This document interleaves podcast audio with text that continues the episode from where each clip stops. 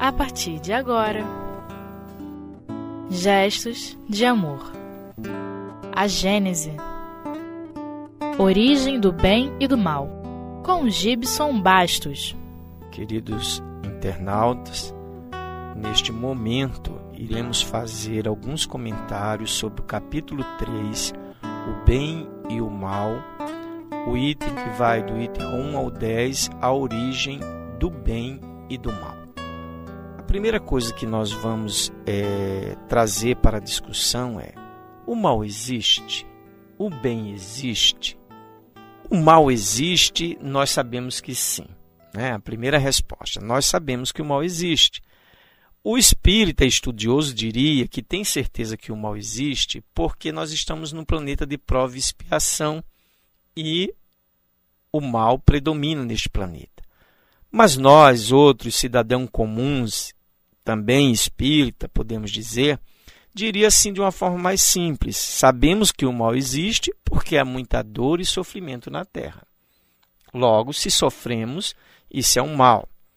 Essa conclusão faz a gente entender uma, afirmativa, uma outra afirmativa que, que nós às vezes fazemos. O mal é tudo que me faz sofrer, o bem é tudo que me faz feliz. Essa é uma, uma ideia que nós temos. Né? O que me faz mal é claro que vai me fazer sofrer. E o que me fizer bem, eu estou feliz, então é o bem. Porém, essa conclusão ela, ela é muito relativa, porque às vezes nós estamos bem ou estamos numa situação que consideramos boa e de repente aquela mesma situação termina gerando uma outra situação complicada e nós falamos assim: como é que pode uma coisa boa, né, aquilo que eu considero bem, gerar um mal?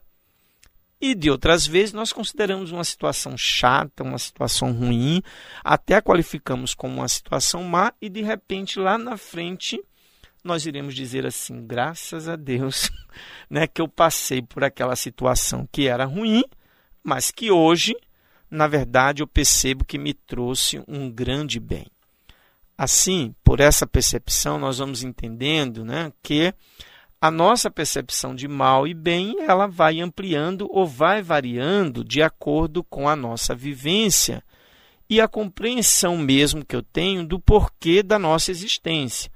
Porque se nós nos perguntarmos né, sobre é, o porquê de nossa existência aqui na Terra, a nossa visão de bem e mal pode sofrer uma variação muito grande, dependendo da interpretação que nós podemos dar sobre essa visão da existência que eu tenho. Uma verdade, portanto, já fica aqui em contexto: o mal existe. E o bem? O bem eu sei que ele existe porque muitas das vezes eu também me sinto bem. Ora, existe o mal e o bem. Nós vamos fazer uma outra pergunta. Se existe o mal e o bem, qual é a origem do mal e bem. Consequentemente, chegará uma hora que eu vou perguntar a mim mesmo ou perguntar a alguém: olha, por que, que não pode ser só o bem? É, existe o mal e o bem. Por quê? E a gente no porquê também faz uma outra coisa: de quem é a culpa, né? Então eu quero saber de quem é a culpa por ter o mal. Né? Quem é que gera esse mal? Para o cristão, e nós né? Acreditamos que quem busca um, um, canal que fale sobre espiritismo tem algum interesse na visão cristã. Vamos ter de cara que o bem foi criado por Deus. Nós entendemos que toda a maravilha do universo, tudo que é bom, nós dizemos: olha, se não é obra do homem, é obra de Deus. Então nós entendemos isso. Deus é bom, justo e misericordioso. Então, portanto, qualquer coisa de bom que existe, verdadeiramente bom, nós vamos dizer que essa origem está em Deus. Mas e o mal? Né? A questão fica o mal. Deus é bondade, é justiça e misericórdia. E por que, que tem o mal? A explicação já não é a mesma para todos nós que nos dizemos cristãos. Primeiro, para alguns, o mal tem sua origem em uma personificação, né, que seria Satanás, que seria o demônio, e essa personificação do mal, ela se opõe à implantação do reino de Deus na terra.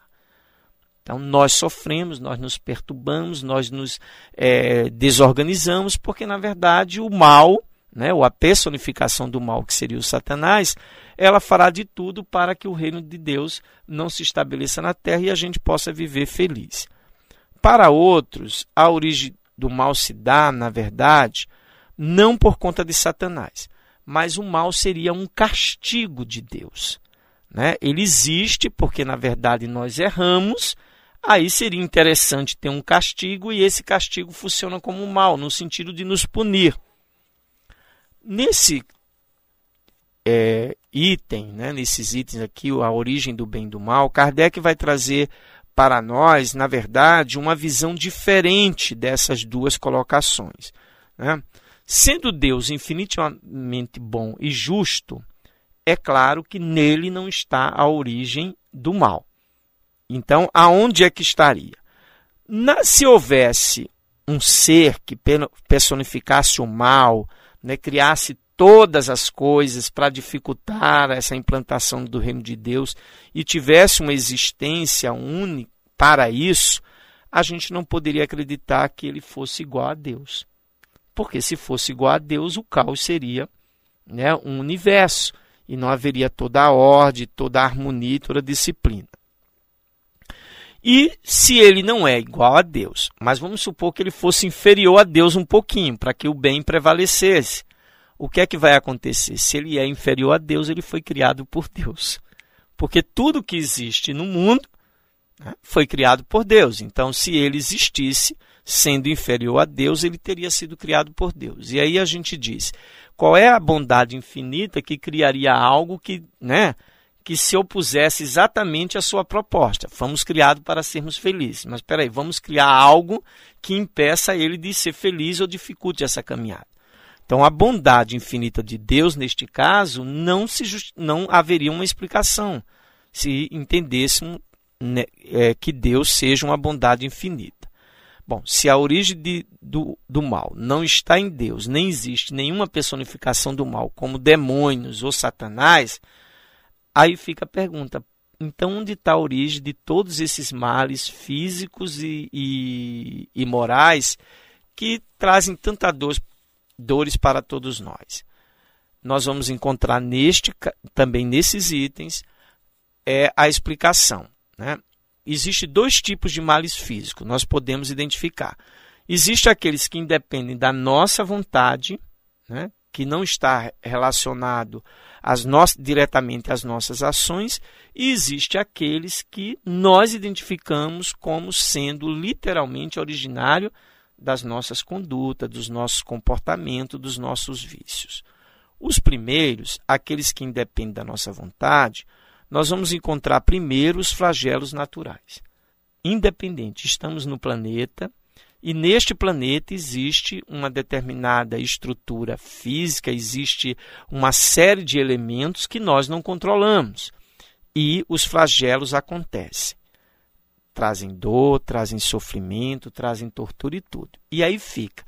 Ora, eles são maus em si, os espíritos então nos esclarecem. Os flagelos se afiguram maus e injustos ao homem, por não podermos compreender a sabedoria divina que em cada acontecimento manifesta oportunidade para o progresso da humanidade. Os flagelos permitem aos homens desenvolver sua inteligência ao ponto de preveni-los, amenizar seus efeitos através das ciências aplicadas à melhoria de condições de vida e bem-estar no planeta. Então a gente percebe que embora o homem não possa ser, se dizer gerador de todas essas esses flagelos naturais, mas ele também pode através de sua inteligência começar a identificar como preveni-los, como fazer para é, minimizar os seus efeitos e dessa forma ele vai desenvolvendo a sua inteligência.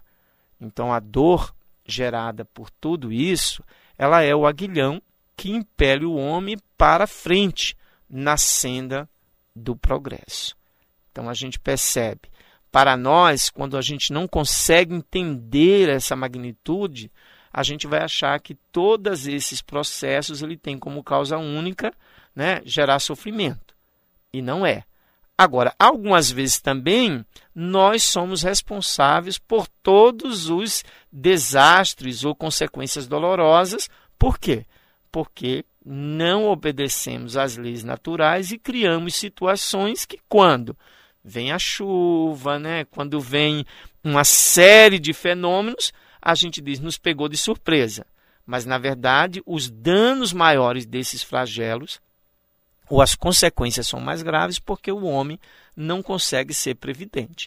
Aí também não podemos dizer que toda dor e sofrimento resulta simplesmente pelo fato do flagelo existir, mas do homem contribuir com a sua atitude. Agora vamos fazer um pequeno intervalo e agradecemos né, pela participação ou pelo aquele que se dedica a acompanhar a nossa programação.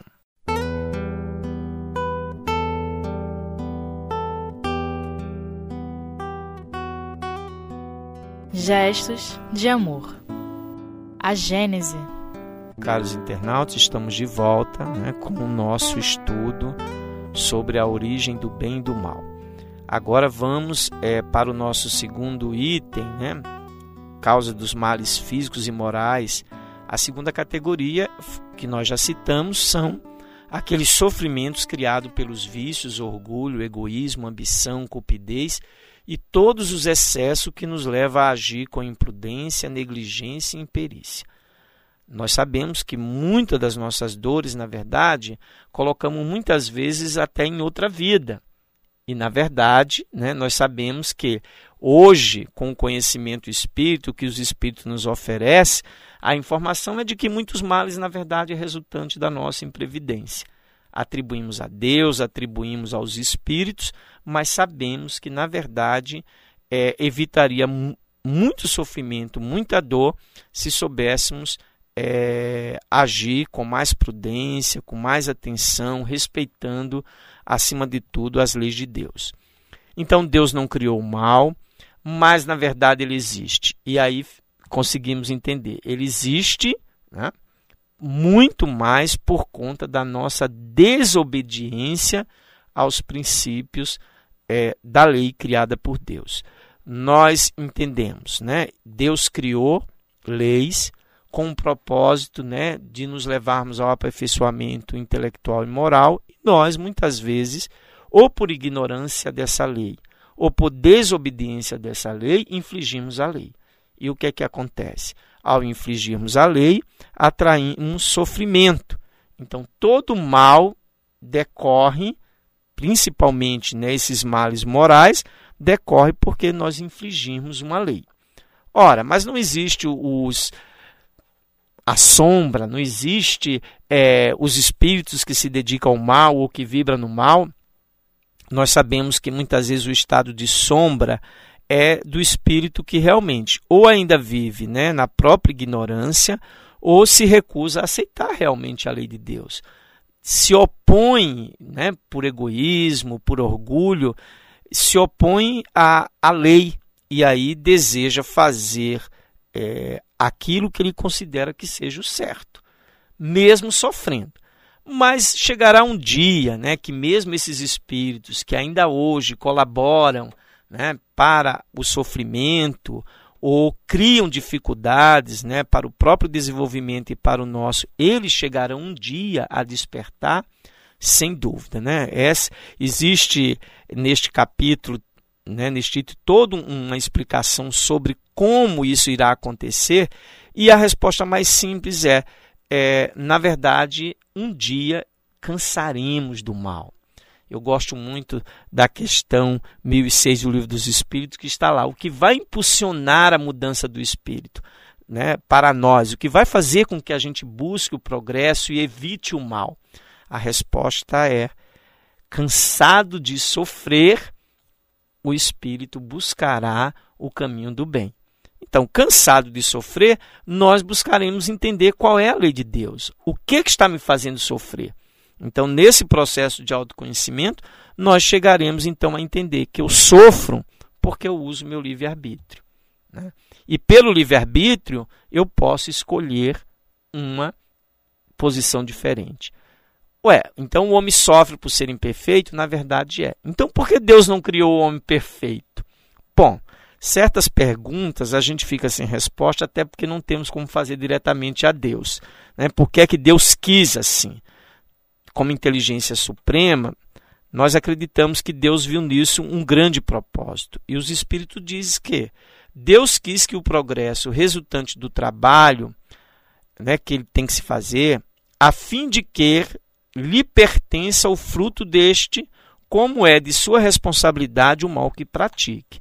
Então a proposta é que o homem possa, né, com o seu livre-arbítrio, poder exercer o que ele tem que exercer, fazer as escolhas que tem que fazer, para quê? Para que ele seja também, né, possa usufruir do, do fruto, como dizer que ele possa dizer, olha, eu realmente fiz, eu realmente consegui, eu sou capaz, e também dizer assim, olha, eu sou responsável pelo que eu posso ter feito.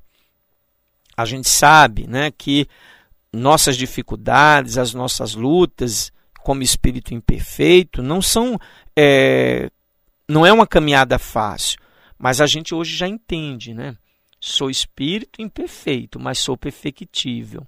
Então, todas as possibilidades, todas as condições, Deus colocou em nosso caminho para que eu possa superar essas minhas limitações, possa alcançar o progresso e, finalmente, né, não cometer erros ou cometer atitudes que possam gerar consequências desagradáveis.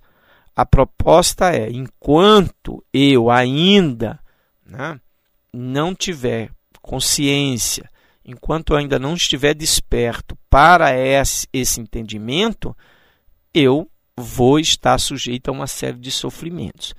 E mais, enquanto eu me recusar a entender a lei de Deus, eu vou considerar Deus injusto. Enquanto eu não fizer um esforço para compreender né, a minha natureza, eu vou considerar que o mal está fora de mim. Eu vou acreditar que o mal está no exterior. Eu vou precisar de uma personificação do mal para desculpar os meus erros. Mas à medida que o espírito consciente busca esse entendimento, ele vai descobrindo também o quanto está na mão deles dele poder ser um pouco mais feliz. O mal né, é a ausência do bem. Essa é uma conclusão. E qualquer coisa que eu faça né, sempre gera, gerará uma consequência. Se eu não fizer nada, eu já estou fazendo mal. Né? Basta a ausência do bem para que o mal se estabeleça. Agora, eu preciso estar comprometido com essa proposta. Eu preciso estar consciente né, do meu papel aqui na Terra. Se eu achar que eu estou aqui sem objetivo nenhum, eu não vou querer me comprometer com nada. Mas no momento em que eu entendo que a minha vinda à Terra está dentro de um propósito e que esse propósito é o meu crescimento espiritual, eu vou entender que com as minhas ações eu não vou apenas contribuir para o meu progresso espiritual, mas eu vou estar contribuindo para o progresso do mundo onde eu estou. Então, nós entendemos isso, assumimos um compromisso né, de bu buscarmos sempre fazer o melhor possível, né, tudo que eu possa fazer em benefício do meu crescimento, né, da minha evolução eu estarei com certeza fazendo em benefício do mundo que eu estou vivendo. E à medida que o homem vai se conscientizando disso, respeitando a lei, respeitando o seu semelhante, o mundo vai se tornando cada vez um mundo cada vez melhor. E chegará o dia em que, consciente de suas responsabilidades, procurando viver conforme a lei de Deus, os homens não mais cometerão tantos desatinos e o planeta, por sua vez, estará habitado né, por espíritos mais responsáveis, consequentemente, haverá menos dor e menos sofrimento. Então, que a gente possa estar atento né, a essas reflexões, porque no dia a dia, atribulados, envoltos em tantas responsabilidades, muitas vezes nós reclamamos, lamentamos, culpamos os outros mas esquecemos disso. Né? Nós somos responsáveis, sim, pelo nosso destino, somos nós que fazemos ele, melhor ou pior. Cabe a nós procurarmos obedecermos à lei para que, de uma certa forma, né, estejamos mais atentos e assim podermos evitar com que o mal se propague e que a gente seja, na verdade, um grande propagador do bem na terra. Agradecemos a, a atenção de todos e que vocês possam continuar sempre conosco, buscando as orientações da doutrina espírita.